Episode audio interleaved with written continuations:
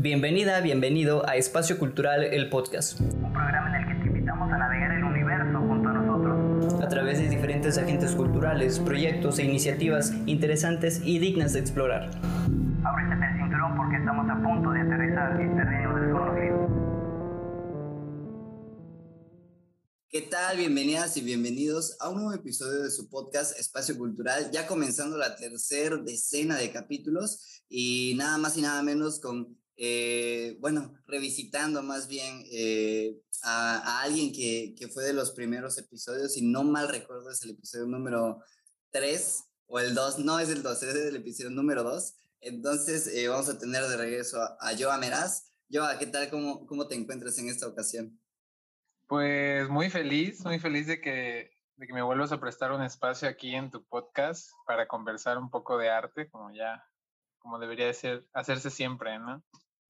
Sí, definitivamente, este, pues eso es lo que promueve el, el, podcast, ¿no? Eh, un poquito la, la, charla con los artistas y un poquito más bien, este, que los artistas se dejen conocer más allá de sus obras, ¿no? Eh, a través de sus palabras y de cosas eh, a veces muy personales que pregunto, pero pues es porque necesito también que las personas que, que, los siguen, que los quieren conocer, pues sepan muy bien de dónde vienen, ¿no? A veces... Son para que tengan sazón.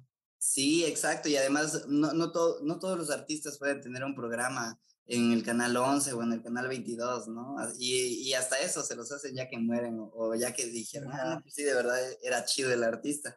Pero bueno, este, vamos a, eh, el propósito de este, de este podcast es hablar de, de un proyecto que has finalizado, eh, afortunadamente que has podido finalizar y que se ve y se siente la energía este, de este, de este, de este proyecto y que ya habíamos conversado un poquito, este, ya habíamos iniciado la charla en el, en el podcast, en el, en el capítulo anterior, pero ahora me gustaría, ahorita, ahorita que ya terminaste, que ya este, ves finalizado, vaya, la parte de la producción, este, de, de, este, de esta serie de, de obras, de este proyecto, eh, personalmente, ¿cómo, ¿cómo, lo finalizas? ¿Cómo lo iniciaste y cómo, cómo ha sido todo, todo este proceso hasta la culminación de, de las obras?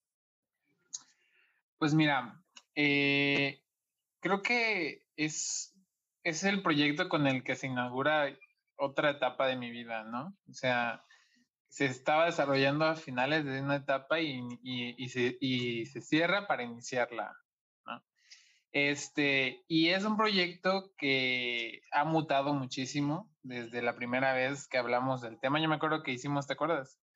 Sí, sí, sí, me acuerdo, me acuerdo.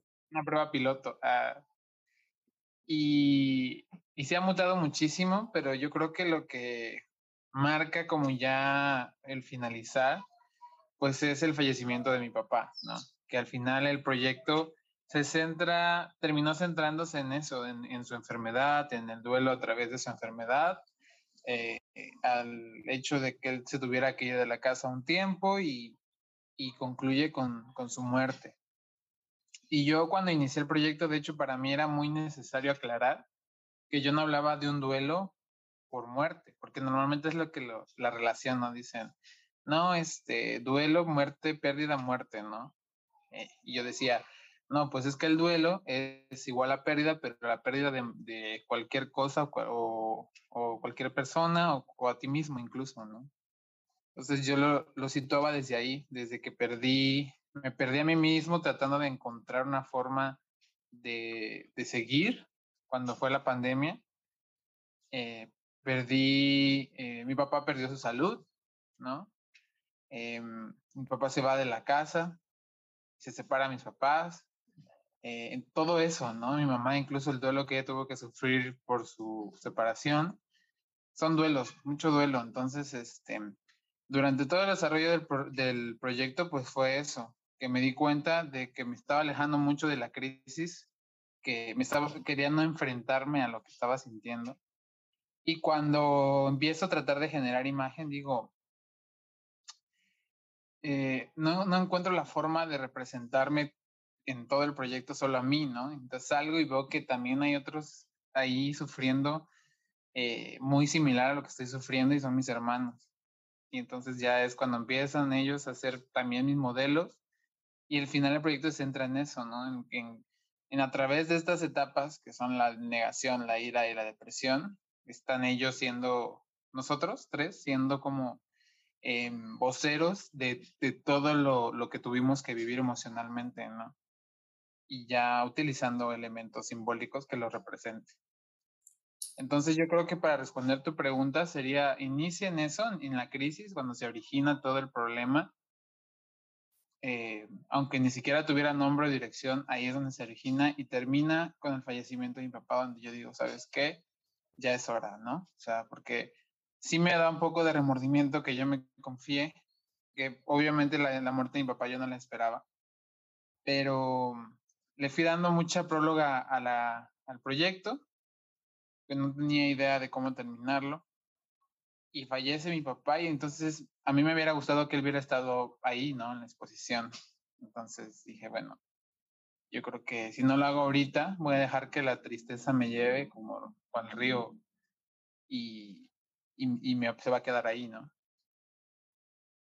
Y así.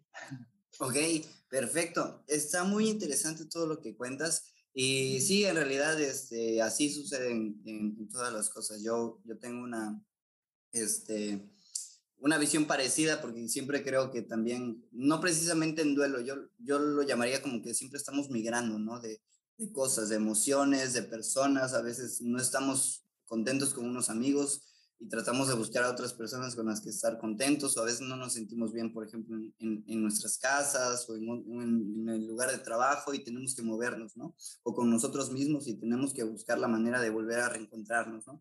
Entonces siempre estamos en constante movimiento y sí, parte de esas migraciones pues efectivamente son el duelo, porque no, no, no es tan fácil dejar las cosas este, fluir, dejarlas ir o abandonarlas. Pero hablando, este, continuando con, con esta cuestión de, del proyecto, eh, cuéntanos un poquito más, eh, haciendo este, un poquito de rewind, cómo es que se empieza a idealizar este proyecto, porque pues vaya, ya comentes la, la conclusión, ¿no? Es una conclusión eh, no inesperada, este, un poquito improvisada por los, por, las, por los hechos que dices, ¿no? Pero pues tiene mucho que ver y tiene, tiene, es una cuestión muy eh, muy eh, adecuada a, cómo se llama el proyecto, ¿no? Y me parece que, que también terminó de darte los motivos para concluirlo, para poder este, continuar con ese proyecto. Pero, ¿cómo se, cómo se empezó a idealizar este proyecto y cómo, este, pues, cómo, cómo, cómo fue todo eso, no?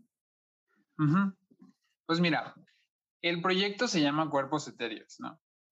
Eh, cuando yo digo cuerpos etéreos, la forma en la que yo genero la etimología de, del, título del proyecto fue mediante eh, un ejercicio en el cual yo trataba de, hacer un binomio de dos palabras opuestas. Entonces, eh, como por ejemplo, em, muerto viviente, ¿no? Que es como, hay, sí existen los muertos vivientes, que serían los zombies, ¿no? Pero son palabras que se oponen. Entonces yo decía, para lo, yo quería representar lo, tangible con cuerpo y lo intangible con etéreo, ¿no? Porque la forma en la que yo utilizo la palabra etéreo es desde ahí, desde la idea de algo que es tan único, tan, tan especial que es intangible, ¿no? No lo puedes tocar, no lo puedes ver. Entonces, este, y cuerpo no precisamente habla de un cuerpo físico, ¿no? Habla de un cuerpo eh, tangible, un cuerpo, una materia, pues yo también decía mucho que era como materia, eh, espíritu o alma, ¿no? Entonces, a partir de eso, yo, se supone que la idea de cuerpos etéreos era representar o crear seres que vistieran sus emociones y que fueran eh, capaces de expresar sus sentires a, a, partir de su escenario o de su vestimenta, ¿no? Que era algo muy como muy teatral, muy este, romántico, eh, la idea muy cursi. Y después, eh, el problema era que yo no sabía cómo darles un contexto, cómo darles el, el qué visten, ¿no? ¿Qué sienten? Entonces, de hecho, hay una serie de, de bosquejos de, de, los cuerpos etéreos, así como que tú fueron lo, lo, que empezamos a ver, ¿no? Que eran como criaturitas así que, que, este, que tenían como un tipo cuerpo este, pegado, una piel pegada a su cuerpo, ¿no? Este, Pero a la hora que íbamos haciendo el proyecto, que, que lo iba trabajando con, con mi asesora de tesis, nos íbamos dando cuenta que yo trataba de alejarme mucho de lo que yo estaba sintiendo y me decía, ¿tú qué vas a vestir si no, no quieres mostrar qué es lo que estás sintiendo, no? O sea, al final la idea de, de, de, encarnar tus sentimientos, pues es eso, ¿no? De poder externar lo que sientes y no guardártelo y no tragártelo, pues.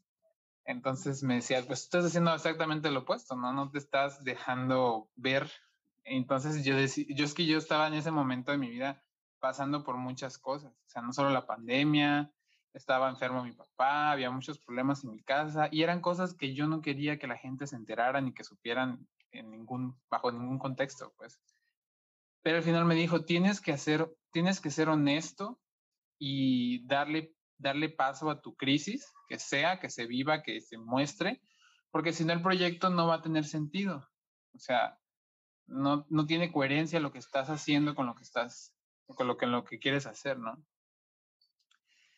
Y ya, o sea, a partir de ejercicios de eh, escritos y y momentos muy catárticos de, de, de, mi producción fue que fue saliendo todo eso, ¿no? Que me fui dando cuenta que, porque cuando, como yo siempre he hecho mucha figuración y siempre trabajo con modelos como, me gusta mucho el retrato, entonces siempre trabajo con anatomía humana, eh, me había quedado sin modelos porque era pandemia, entonces yo decía, ¿cómo soluciono esto, no? ¿Y quiénes van a ser mis modelos? ¿Quiénes le van a dar voz a eso?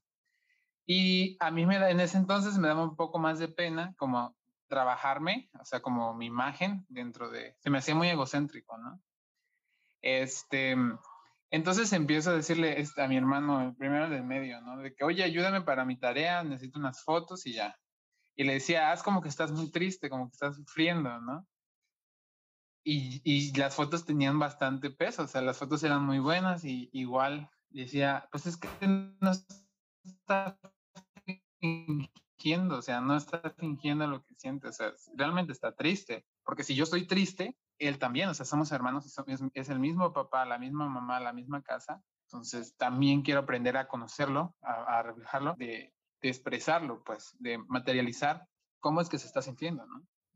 Y ya a partir de eso, empiezo a trabajar con mis hermanos y ya es como, o sea, como que yo decía, es que empezaba a encontrar, porque ya cuando empiezas a, a encontrar un caminito, te empiezas a encontrar cosas que dices, claro, o sea, ahí estuvo todo el tiempo y no lo había visto. Entonces yo decía, nosotros somos tres hermanos, yo tengo 22, mi hermano, el, que sigue, tiene 18. Y el más chiquito tiene 11. Entonces, entonces los tres vamos como bajo una eh,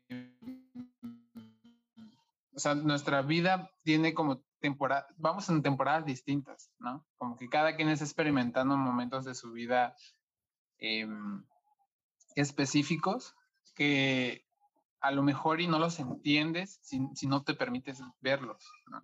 Y yo decía, es como si mi papá tuviera 11 y tuviera 18 y tuviera 22. Y durante los 22 de mi papá y los 18 y los, y los 11 vivía cosas distintas, ¿no? Entonces, creo que eso a mí realmente me ayudó no solo a, crear el proyecto, sino a encontrar la forma de entender a mi papá, principalmente, a mis hermanos, a mi mamá, a mi, a, mi familia, y, poder trabajar. Mucho, mucha gente me dice, que tú ya lo trabajaste cuando falleció mi papá, me dice, es que tú ya lo trabajaste. O sea, sí, sí, sí lo trabajé porque sí lo trabajé. Y, y eran, eran momentos en los que yo me ponía a escribir textos y me ponía a llorar. ¿no? Me ponía a pintar y me ponía a llorar. Y a veces de la nada veía los cuadros y me ponía a llorar. Entonces era un, una catarsis constante de, de, de, de, llorar, o sea, de sacarlo y, y de al final el, el, el, sentimiento se impregna en la, en la obra. Entonces, este, todo ese, ese, ese proceso para mí fue el que me dio como que luz hacia dónde quería ir, como, eh, y decíamos con mi, con mi asesora, porque una de las piezas importantísimas de mi proyecto, pues ha sido mi asesora de tesis, porque pues eran momentos muy difíciles, entonces me decía, hoy tenemos sesión este, individual, bueno, y hablaba con ella y me ponía a llorar a la hora de, de estar platicando. Y nada, se quedaba así como, dice, tranquilo, respira, llora si quieres, aquí estoy. Entonces, y, yo normalmente, o sea, como en mi cabeza pasan muchas cosas y muy rápido, soy muy de lanzar palabras y a veces la gente no me entiende, ¿no? Y ella me, o sea, como que agarraba todas mis palabras y me ayudaba a darles orden. Y ella, este, me decía eso, ¿no? Que al final no, no, cuerpos etéreos no se va a reducir a lo mejor a, a solamente este proyecto, sino a este, a este momento de mi vida en el que el proyecto se nombra a sí mismo como el duelo a través del arte, ¿no? En el texto. Y puede que en un futuro haya, no sé, cuerpos etéreos, eh, la vida de un adulto joven. O sabes, como, como este, capítulos, ¿no? Entonces, este, pues eso, y el proyecto en sí es como un viaje a través de estas tres etapas. Porque yo decía, yo quiero hacer un viaje, que, para, que esto curiosamente lo encontré en Twitter una vez, que se llama anagnórisis. La anagnórisis o agnición es un eh, recurso este, literario que habla acerca de, de cuando un personaje, eh, en la historia, cuando a un personaje se le revela cierta información, que hace que tenga contexto completo de su existencia, ¿no? Y, le da un plot twist a la historia o le da como un, otra dirección. Y ese recurso es, como muy popular en el cine, o sea, uno de los más populares ha sido a lo mejor el, este, el Club de la Pelea, por ejemplo, ¿no? Este, o el Cisne Negro. Entonces, eh, la primera vez que se, plantea este recurso, pues es en la historia de Edipo, que igual Edipo no sabía quién era hasta que llega a su pueblo.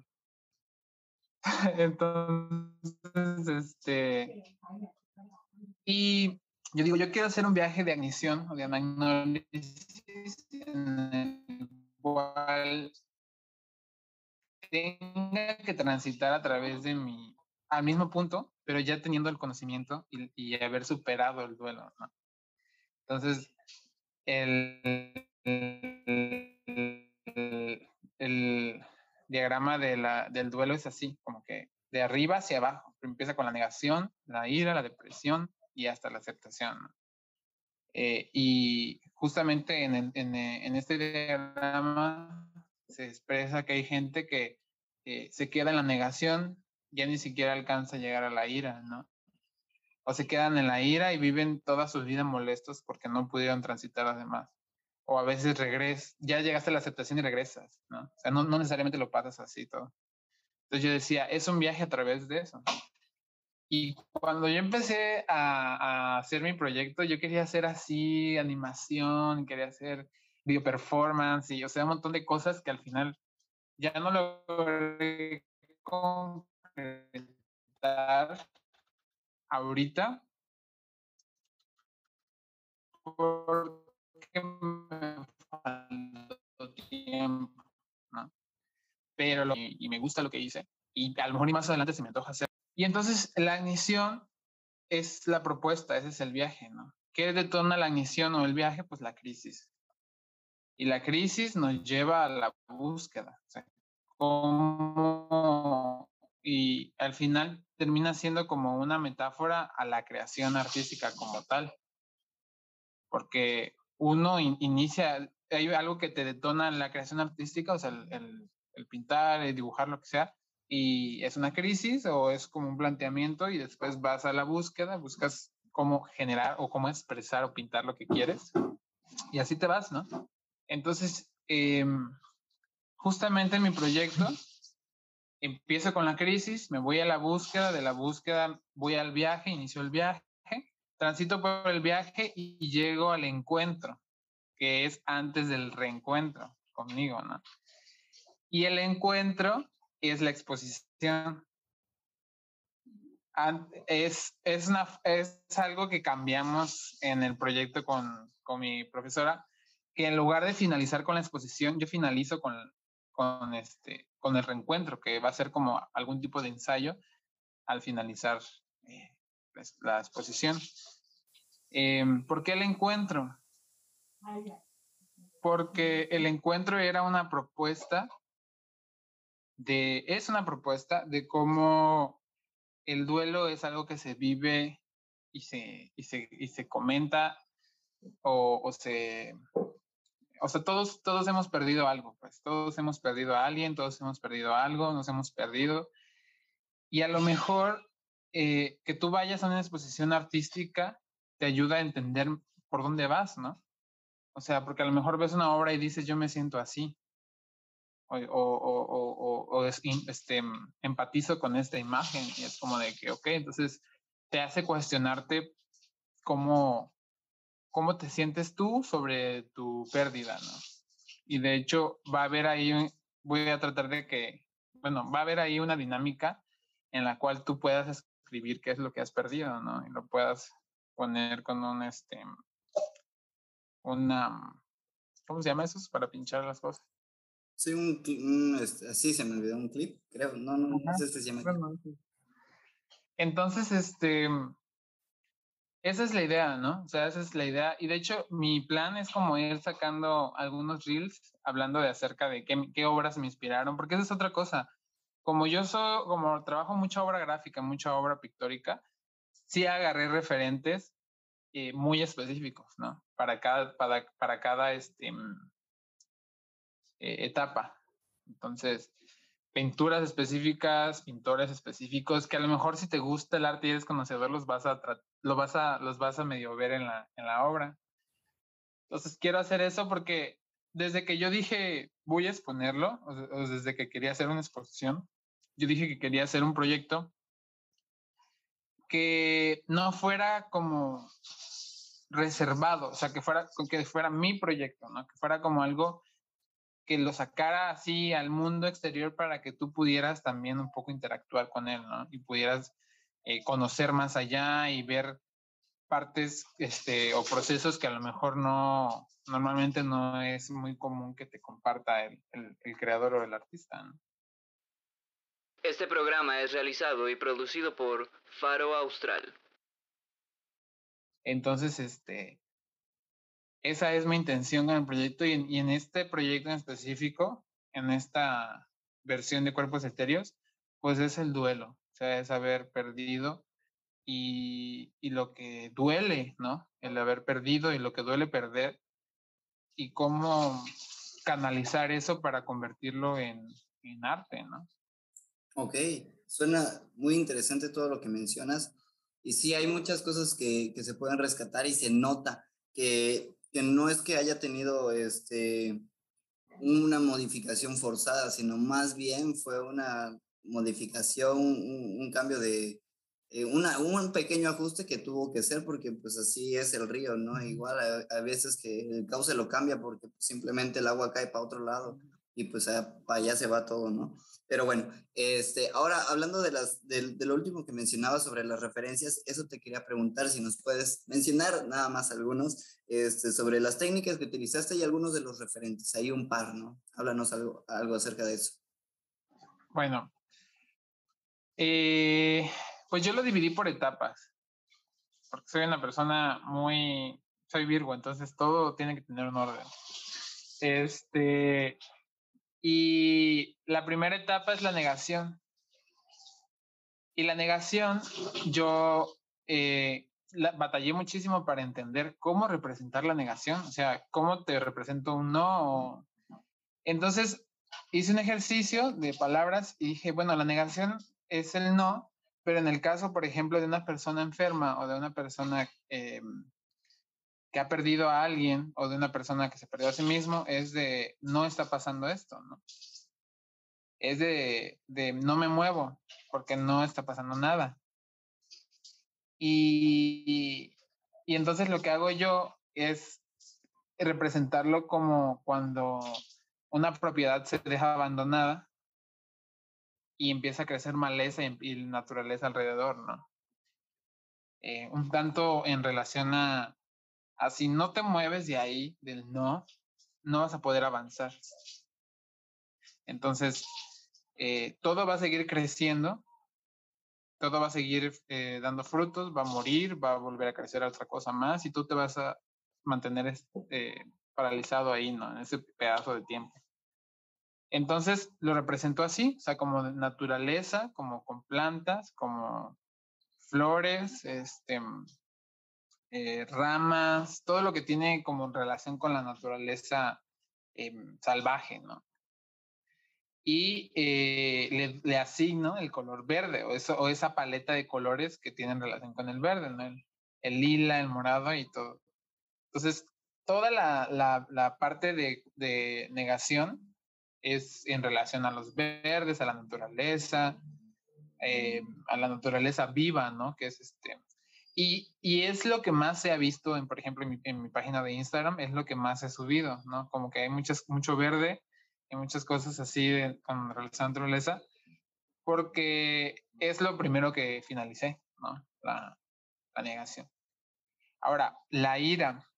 La ira para mí tiene un color definido y es el rojo. Desde que yo, desde que yo empecé a trabajar con la ira, yo, yo cuando, cuando veía mm, este, escenarios o escenas con rojo, yo decía, es que esto es la ira, o sea, este es eh, como es, o sea, se siente un, calor, una, una pasión, una, un sentimiento muy fuerte con el color rojo. Entonces, dije, es la ira, el rojo es la ira. Y yo al principio la idea era como trabajar todo como con, o sea, con, como una habitación de revelado de fotografía, ¿no?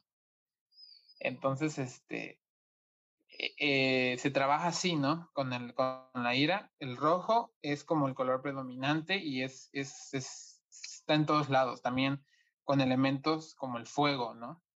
Si, la, si las hojas o, la, o, las ramas y las plantas son lo característico de la, de la negación, entonces en la ira el fuego es como lo, porque es agresivo, ¿no? Eh, rayos también, ¿no? Y rayos rayos y raíces en relación a un cuerpo físico, porque venas, porque este, nervios, ¿no? En los rayos es en torno a los nervios, ¿no? Porque la ira es, es un, es coraje, ¿no? Es, y eh, de hecho toda la obra tiene como, o sea, trata de tener un sentido que el que, la visualice entienda que, que todo lo que pasa en la ira es en un escenario cerrado, como un foro o como una escenografía diseñada para la ira. Lo que pasa en la negación, todo es un foro cerrado. Entonces va a haber simbología en todas las piezas de, de, de ese espacio, de ese entorno, dependiendo de cuál sea, ¿no? Y la depresión azul. O sea, la depresión no hay otro color que el azul, porque el, incluso en inglés es este, tú puedes decir que estás triste si dices que estás azul, ¿no? Este, y eh, azul, agua, eh, lluvia, mar, peces, este, un poco el cielo, ¿no? Eh, y ahí meto, y ahí es cuando cuando ya empiezo a, meter símbolos, después de escoger los colores, ya me empiezo a meter iconografía y simbología, ¿no? Y entre, así rasgos generales, entre los de los autores que más este, pues veo, es em, Egon Schiele, que es como de los, de los que más me, me gusta, en la negación, en, en la en la ira está Edward Munch, que son como los más visibles, ¿no? Y en la depresión eh, cito mucho a Magritte, o sea, como que muchos elementos de Magritte. ¿no? Ahí, y de ahí hay un montón, o sea, hay, hay, este, hay obras que, que, o sea, si tú las ves al primer vistazo, dices, no me da, o sea, no se parece. Por ejemplo, la que tengo acá, que tiene un poco, a ver si la puedo mostrar. Esa es una de las de la ira, ¿no? Perfecto. Y tiene un poco del grito de Monch. Sí, sí, sí. O sea, si te lo, se nota, se nota. Si te lo digo, a lo mejor lo ves, pero a lo mejor no, no sé. Este. Y. Y eso lo hice, o sea, al principio era como, yo quería, yo tenía la tonta idea de que quería generar imagen única, nunca antes vista, que no la pudieras conectar con nada, pero eso es básicamente inexistente, o sea, es, como muy, es imposible. O sea, si tú ves algo, tienes que relacionarlo con algo y de eso se trata al final del día. No puedes, o sea, si ves algo nuevo, al, al, a menos de que sea algo muy impactante, eh, te va a causar algo, ¿no? Pero si es algo que tú, tú lo propones como algo nuevo, es muy difícil que, que la gente no tenga relación y no diga se parece a, a tal pintura, se parece a tal película, se parece a mi prima, a mi hermana, ¿no? Y es algo que, que, que al final dije, pues sí, o sea, el, el arte siempre se anda referenciando a sí mismo. Y incluso los mismos artistas, al pasar de... ¿Dónde? Este, al pasar de, de sus etapas artísticas, se siguen referenciando a sí mismos. Al zapatero. Este. Entonces, ¿qué es México? Pues México mágico. Entonces, este, eso, eso fue lo que entendí y dije, vamos a, a referenciarlo y, y, que la gente se divierta, ¿no? Y que diga, ay, me gusta este, este, porque al final, te digo, eh, no, nunca lo hice con esa intención de que fuera referencia a Munch, es tan específico, pero me acuerdo que, que, que yo estaba viendo pues eh, la obra de Munch y Munch de hecho tiene mucha obra en relación al duelo, porque él perdió a su hermana y a su madre muy joven, entonces eh, tenía yo pues mi catálogo de referencias de Munch y cuando hice la sesión fotográfica con mi hermano, le dije, agárrate con desesperación, o sea, tú estás molesto, tienes desesperación, de, eh, pon una cara así como de que, de que te, o sea, donde estás te quema, te molesta, ¿no? Y se agarró la cabeza así. Y hay varias fotos en las que no se está agarrando la cabeza y tiene bastante expresión, pero el hecho de que como yo ya había visto mi catálogo de Munch y a la hora que estaba escogiendo mis fotos, pues obviamente relacionas, ¿no? Y dices, esto me da desesperación y, y, me da ese vibe de que está... Eh, y ya, o sea, entonces, este, sí hay muchas obras igual sueltas por ahí que tendría yo que agarrar y pinchar para, para hablar más, mejor de ellas, que son referentes a, o que trabajan con, con la obra, ¿no? Este, y otra cosa que, por ejemplo, eso, eso voy a permitir que lo conozcan en la exposición también, porque algo que, teníamos, o sea, lo más valioso de, de, mi, de mi obra en este momento, en esta exposición, es el proceso. Porque a mí me parece una cosa bellísima y, y, un poco mágica incluso, cómo las cosas se, se, te van dando si te permites sentir, o sea, al final del día, ¿no? Cuando te opones a eso de sentir y sacarlo y, y, y expresar cómo te sientes, te vas a reprimir muchas cosas y vas a dejar de vivir muchas cosas que a lo mejor podrían cambiar tu vida, ¿no?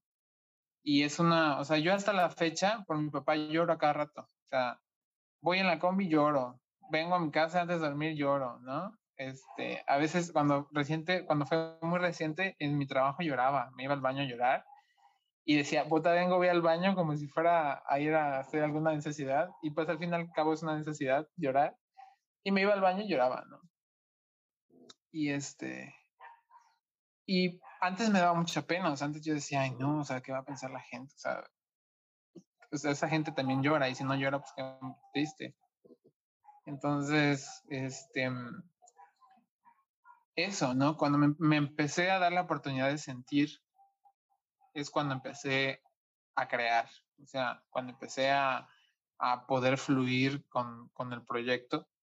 Y eso lo, lo, quiero, lo quiero hacer en un tipo pizarrón o una pizarra. Aún no tengo bien claro cómo lo voy a hacer, pero ahí va a estar la obra, y va a estar el proceso. Van a haber bocetos, va, va, a haber fotografía, algunas obras que ya nos incluyeron tal vez. Este,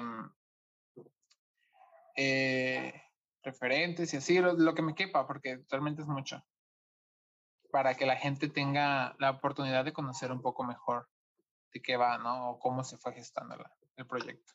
Ok, es muy interesante realmente lo, lo que mencionas porque hay muchas cosas que, que confluyen ¿no? al, al, al, al final en, en, todo el proyecto de cuerpos etéreos, pero eh, bueno, hay muchas cosas que me quedan y no, no tengo palabras ahorita en este momento para, para evocar esa reacción, pero vamos a pasar a las preguntas finales y en este caso vamos a hacerlas diferentes. Ya no va a ser sobre ti, sino más bien sobre este proyecto. Entonces, si le tuvieras que poner un color a cuerpos etéreos a este proyecto, ¿cuál sería? Híjole, blanco, tal vez. Ok, entonces eh, lo que sigue es sobre música. Pueden ser dos respuestas, pueden ser, es opcional. ¿Cuál es la música que más escuchabas durante la realización de este proyecto? O si tú prefieres, o si hay respuesta, ¿qué canción le pondrías a este proyecto? No hay respuesta para la segunda, porque la verdad es que es algo que yo ya venía pensando de hacer un playlist por etapa del proyecto, porque la verdad sí hay música muy definida en cada etapa, porque te digo, como el proyecto no tiene tres días de, de haberse hecho, tiene dos años, o sea, la música que yo escuchaba para la negación, eh, entre la que no falla Lana del Rey, Way's Blood y no sé, eh, eh, muchas, mucha música específica entre español, inglés y algunas en otro idioma que definiría perfectamente el proyecto. O sea, que yo escuché y digo, esa, esa, o sea, por ejemplo, ahorita que Rosalía sacó un nuevo disco, que hay muchas cosas que dice Rosalía en este disco que son, que yo podría meter sin, sin problema dos, tres canciones de su álbum a, a, al soundtrack del proyecto, ¿no? Entonces sí, no, no, no, o sea, no te podría decir este, ahorita, pero yo creo que sí va a quedar pendiente hacer el, el playlist para cada etapa. Ok, vamos a estar bien ansiosos por acá entonces, por, por querer escuchar este, la, la, la, playlist, porque en realidad sí se me hace muy interesante. Y este, ahora, eh, ¿Hay animales en tu obra? ¿Representarías el, el, proyecto como un animal? Sí, yo creo que para cada etapa, de hecho, una idea sí que, que ya no se incluyó en el proyecto es eso, que iba a haber un animal para etapa, para cada etapa. Pero este, al final lo deseché porque sentía que iba a estar muy limitado. O sea, como que uno, tendría que ser muchos y, y pintar animales es, es complicado. Entonces, yo podría, por ejemplo, un animal que, que ponía mucho era, eran aves. O sea, yo decía que, por ejemplo, en la, en la negación, hay, un, hay una versión del cuadro, de uno de los cuadros, que fue la primera, y tenía dos aves, que eran como dos, este, dos aves aquí de mi, de mi calle, estaban posadas en el cable de luz y les tomé foto y las agregué al, al proyecto, ¿no? Y yo decía que, por ejemplo, en la, en la, en la ira, pues eran como felinos, ¿no? Yo decía que fueran como felinos, son como muy, eh, siempre están como a la defensa, ¿no?